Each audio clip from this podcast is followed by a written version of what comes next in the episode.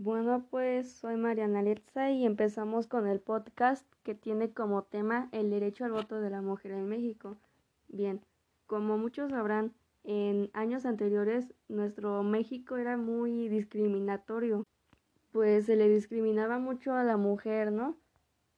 Porque muchos pensaban que la mujer tenía que estar en la casa para atender al marido y a la familia, ¿no? Y pues a día de hoy todavía hay gente que pues sigue pensando eso, todavía discrimina a la mujer.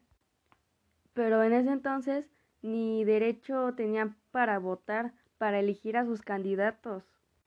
Sin embargo, en el año 1917 se reconoció la igualdad entre la mujer y el hombre, dando esto que en el año 1923 se realiza el primer Congreso Nacional Feminista, donde las mujeres alzan la voz para que puedan ser elegidas para candidatas o bien puedan votar por sus candidatos, dando como resultado que el 13 de julio de ese mismo año el gobernador de San Luis Potosí, Aurelio Manrique, donde pidió que decretaran el derecho a votar y ser votadas a las mujeres, pero de San Luis Potosí.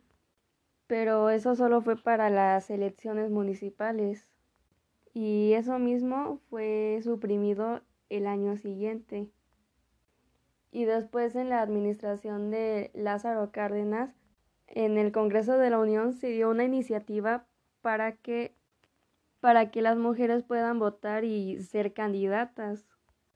Pero esto fue hasta el gobierno de Miguel Alemán, donde en 1947 se publicó la reforma al artículo 115 constitucional, donde dio derecho a las mujeres a votar en las elecciones populares, ¿no? Años después, en diciembre de 1952, con el presidente Adolfo Ruiz Cortines, envió al Congreso la iniciativa con reformas constitucionales que habían dejado inconcluso al señor Lázaro Cárdenas, la cual fue aprobada en septiembre de 1953.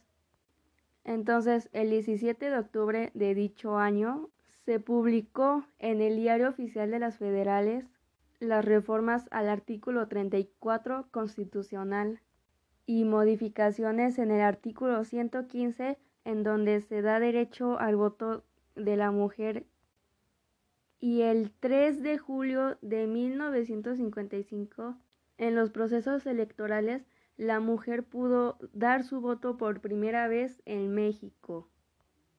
Es por eso que tuvieron que pasar 24 años para que se reconociera el trabajo de la mujer, para que en 1979 México tuviera su primera gobernadora estatal en Colima, y ella fue Griselda Sánchez. Entonces, podemos quedar que el presidente Adolfo Ruiz Cortines fue el que le dio el voto a la mujer en México el 3 de julio de 1955 es un día histórico para la mujer, claro, en México. Y claro, no podemos olvidar a Elvia Carrillo Puerto, una líder feminista y activista social que se le dio el nombre como la monja roja del Mayab, ya que dedicó su vida a lograr el sufragio femenino. Imaginen, fue la primera mujer que empezó a dar lucha por el derecho al voto de la mujer en México. ¿Qué tan valiente pudo haber sido para darse a conocer ante todo el gobierno?